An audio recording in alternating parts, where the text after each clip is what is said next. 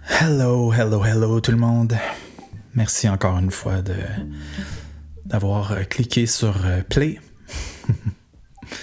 Dominique Vallée ici, en audio seulement si euh, vous êtes présentement sur YouTube.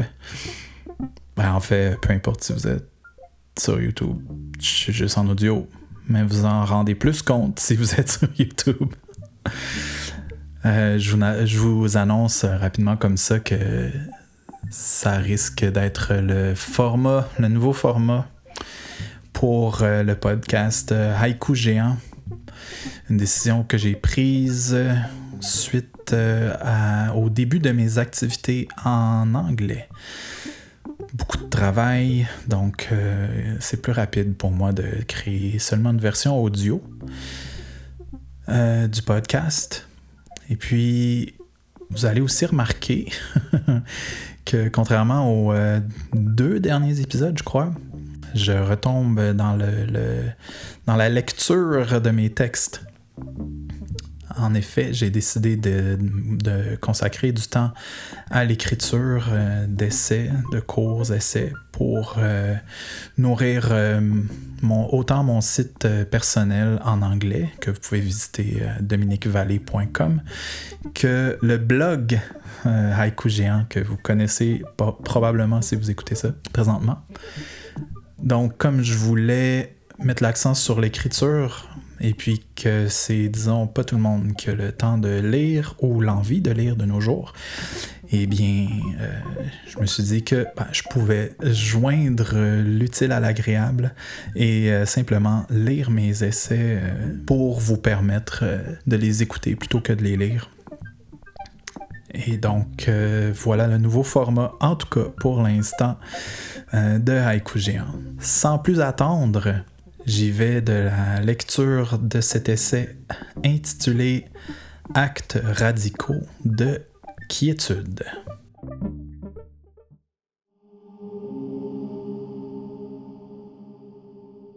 Avez-vous déjà entendu parler de Nigel Saunders? Laissez-moi deviner que non. Je veux dire, le gars dirige une chaîne YouTube sur la fabrication de bonsaï, un sujet niché s'il en est un. Plusieurs fois par semaine, le géant aux cheveux débraillés publie des vidéos de lui-même travaillant sur ses arbres, tout en exprimant son processus de réflexion dans sa quête de miniaturisation. Pour chaque branche coupée, il explique sa raison. Il vous dira aussi quand il hésite. Si je coupe cette branche, cette autre aura plus de soleil, mais peut-être pousse-t-elle trop verticalement. Alors, c'est peut-être plutôt celle-là que je devrais couper. Décision difficile. Voilà le genre de choses que vous pourriez l'entendre dire lors de ces vidéos. Personnellement, je m'identifie à son contenu car il y a quelques années, je me suis essayé à la fabrication de bonsaï. Bien que j'en ai pas mal fini avec le meurtre en série arboricole, je regarde toujours religieusement l'homme appelé le Bob Ross du nanisme des arbres. Mais non, cet article ne concerne pas que la fabrication de bonsaï en soi. En fait, j'ai été poussé à l'écrire car, comme vous le savez peut-être déjà, j'ai récemment créé un compte Twitter, pour l'instant en anglais seulement. Comme je suis pas totalement nouveau sur la plateforme, je l'ai visité occasionnellement il y a quelques années, j'ai pas été entièrement surpris par le ton et l'ambiance de l'endroit. De plus, aussi déséquilibrée que puisse être cette plateforme, c'est quand même là que beaucoup des cool kids échangent et débattent d'idées. Mais cette fois-ci, quelque chose m'a immédiatement sauté au visage. Comme toujours, et peut-être en fait maintenant plus que jamais, Les soi-disant rebelles et les figures de la contre-culture se livrent une guerre des mots. Ce qui est, en prenant un certain recul, la manière la plus normale et usuelle de faire les choses. Qu'ils en soient conscients ou non, la plupart des leaders d'opinion se comportent essentiellement comme de parfaits apôtres du penséisme, c'est-à-dire des personnes qui incarnent activement la conviction que la pensée, et peut-être la pensée seule, pourrait être salutaire pour l'humanité. Ainsi donc, ça me rappelle les cool kids de l'adolescence, les supposés outsiders, qui considéraient leur beuverie comme des actes rebelles, même si les fils et les filles à papa les plus conformistes faisaient tout autant la fête. Une différence dans l'emballage peut-être, mais pas les mêmes en action. À ce jour, je crois que, malheureusement peut-être, les plus vrais des vrais rebelles ont souvent été les plus silencieux. Les solitaires, les reclus, ceux qui partent d'Omélas. Celles et ceux qui marchent sur la ligne qui ne peut être parlée. Ils ne se considéreraient probablement pas non plus comme des rebelles, car c'est généralement ceux qui, uniquement, font leur petite affaire. Alors, qu'est-ce que Nigel Saunders et la fabrication de bonsaï ont à voir avec la Twitter-sphère? Ou encore, qu'est-ce que les médias sociaux ont en commun avec tout ce qui nécessite de la concentration ou une connexion? En surface, à peu près rien. Ce qui est bien plus frappant, c'est que les différences couramment observées dans leur utilisation peuvent être résumées en un seul mot. Appréhension. Comme dans la prise. Plus précisément, l'appréhension du temps, ou plutôt de la temporalité. D'un point de vue temporel, donc, les tweets sont enracinés désolé du jeu de mots, dans un torrent incommensurable de pensées et d'événements éphémères susceptibles d'induire un TDAH. Les actions centrées, qu'on parle de la poterie, la cuisine, l'origami, la méditation, le yoga et bien sûr la fabrication de bonsaï, sont des actes quant à eux exclusifs la concentration qu'il nécessite, en effet, repousse la majeure partie de notre réalité commune, empêchant ainsi, de manière forcée et artificielle, l'intellect de vagabonder. Wow, maintenant, à ce stade, peut-être êtes-vous un peu confus. Habituellement, dans ce genre d'essai, on verra l'auteur glorifier une idée plutôt qu'une autre, préconisant généralement la plus calme des deux. Après tout, je veux dire, j'ai la barbe et je porte l'étiquette de mystique. je devrais donc normalement vous vendre ma conviction que tout ce qui est considéré comme méditatif est systématiquement supérieur aux divagations sur les réseaux sociaux n'est-ce pas?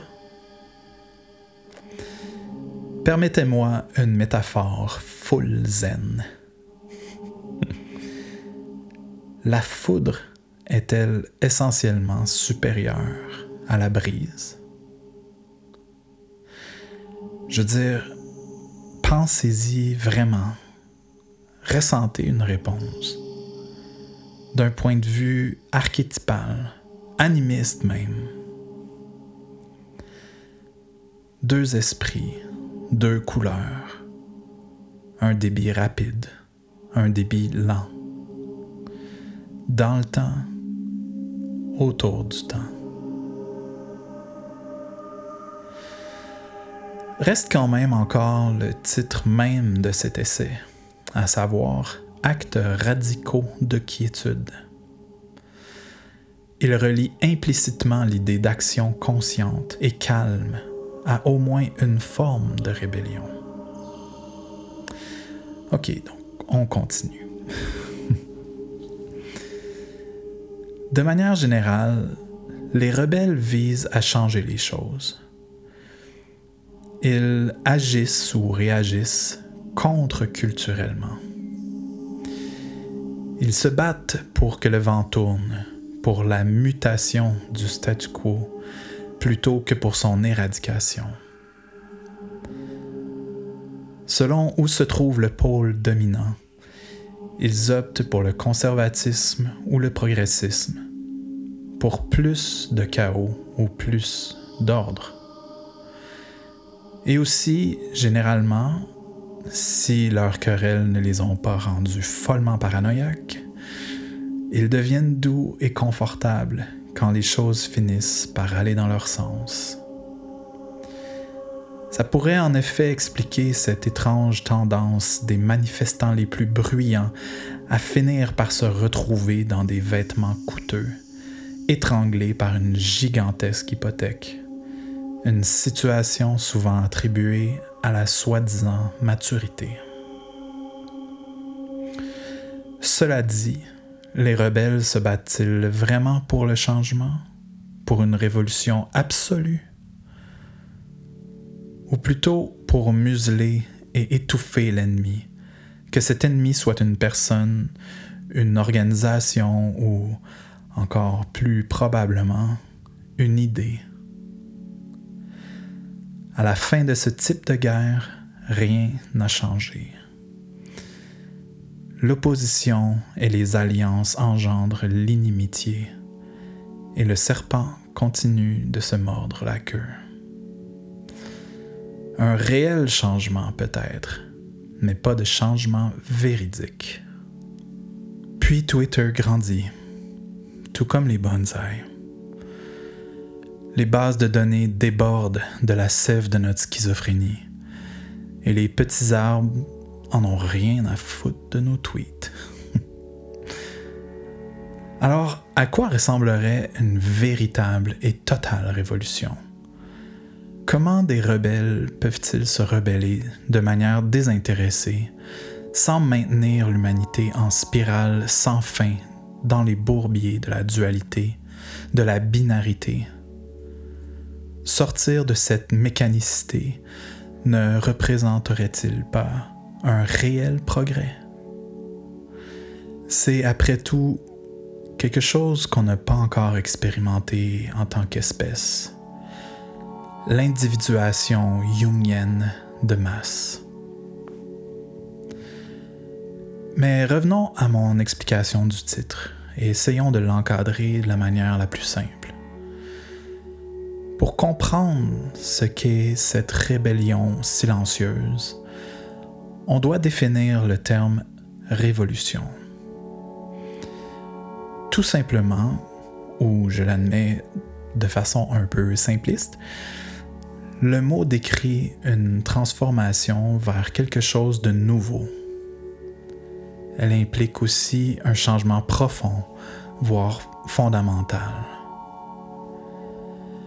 Ainsi donc, quel changement pourrait être aussi fondamental pour l'humanité qu'une soustraction au dualisme et donc à la temporalité?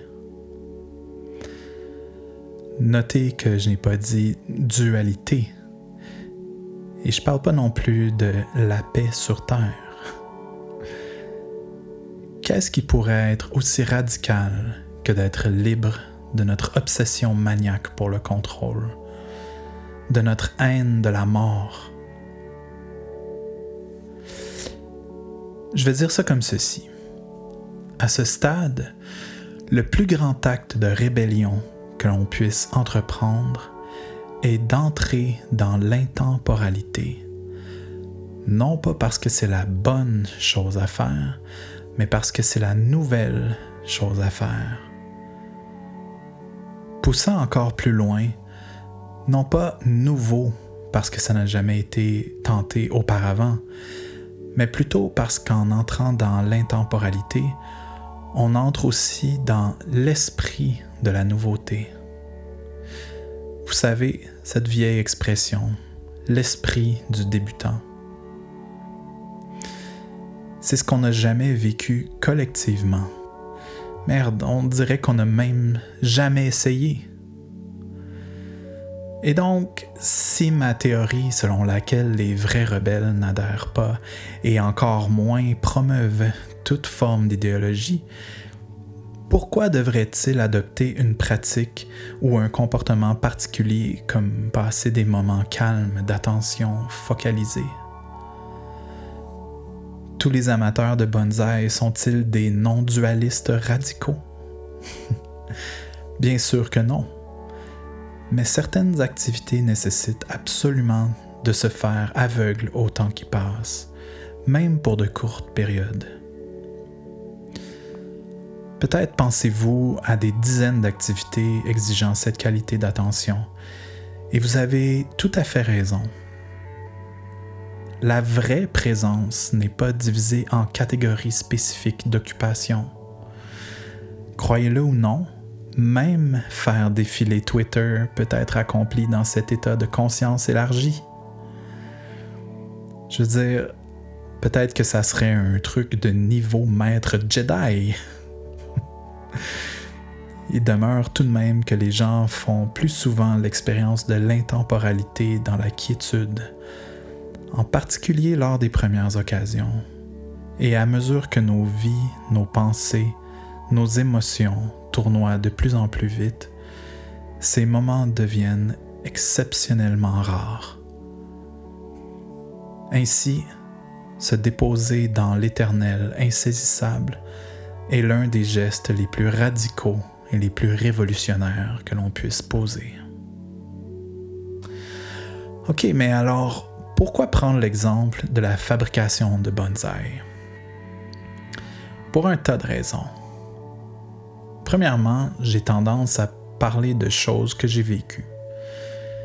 J'aurais pu utiliser des occupations que j'ai jamais faites, comme le travail du bois ou la construction de navires à l'intérieur de bouteilles, mais les métaphores auraient été beaucoup plus faibles. J'ai en effet passé d'innombrables heures à trier les systèmes racinaires et à défolier les érables. Plus spécifiquement cependant, je réfère à la fabrication de bonsaï car cela ne nécessite pas seulement de sortir du temps localement en faisant l'activité. Cette sortie doit être faite, en fin de compte, d'une manière très paradoxale. L'artiste de bonsaï doit développer une vision à très long terme pour l'arbre, si longue en fait qu'il ou elle pourrait ne pas être en vie lorsque les plans arriveront à terme. Effectivement, un arbre nain peut survivre à des dizaines de ses gardiens, car certains bonsaïs atteignent des âges de plusieurs centaines d'années. L'artiste doit donc déposer chaque décision et chaque coupe sur la structure même de l'espace-temps, tout en laissant complètement de côté ce qui se passera avec l'arbre lorsqu'il atteindra lui-même la fin de son propre chemin. Alors que j'écrivais les mots individuation jungienne de masse, j'ai entendu des critiques m'accuser d'utopisme. Pouvez-vous maintenant voir comment ce n'est pas le cas? Tout comme un artiste de bonsaï travaillant sur un jeune arbre, il n'y a aucun moyen pour nous de savoir comment l'humanité se comporterait dans une civilisation individuée. Il n'y a donc pas d'utopie à atteindre, pas de critères, seulement la nature à suivre. Un idéal sans forme, aux qualités toujours changeantes, avec un noyau intangible qui est pourtant plus vrai que vrai. Et ainsi l'adepte par conséquent rebelle, ne s'éveille pas pour trouver des solutions ou des stratégies d'amélioration, mais bien pour découvrir ce qui a toujours été là, caché dans la machine égoïque. Et tout comme chaque branche d'un bonsaï contribue à la santé, à l'harmonie et à la longévité de l'arbre, tous nos développements individuels façonnent l'humanité, espérons-le, vers l'épanouissement de notre divinité. Ainsi, chacun grandirait de manière désintéressée pour la postérité. ok, pause de grandiosité. Alors, pourquoi je vous parle de ce cher Nigel? Je veux dire, je l'aime bien. J'aime la façon dont il fait les choses. Il est à la fois sérieux et joueur, jamais trop dramatique. Malgré ses décennies d'expérience, il recommence toujours avec chaque arbre. Il expérimente, il apprend. Le regarder, c'est aussi faire une pause de tous les combats, la politique, des manigances et des mensonges. Le seul rappel des tragédies imminentes dans ses vidéos étant une sirène de police occasionnelle en arrière-plan à laquelle il commentera toujours légèrement Voici l'apocalypse zombie. À part ça, juste les arbres et le moment les actes radicaux de quiétude. Comme je l'ai dit, il est sérieux et joueur. Dans mon livre, Les marques d'un vrai rebelle.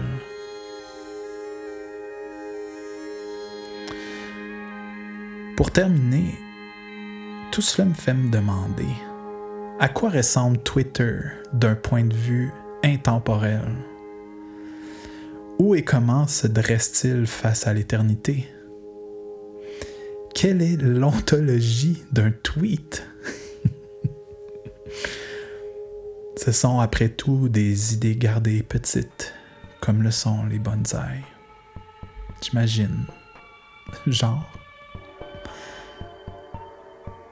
Cela dit, je doute fort qu'il puisse jamais y avoir un tweet vieux de 800 ans disons qu'ils ont tendance à ne pas très bien vieillir. Ah, des mots et des arbres, la foudre et la douce brise chaude.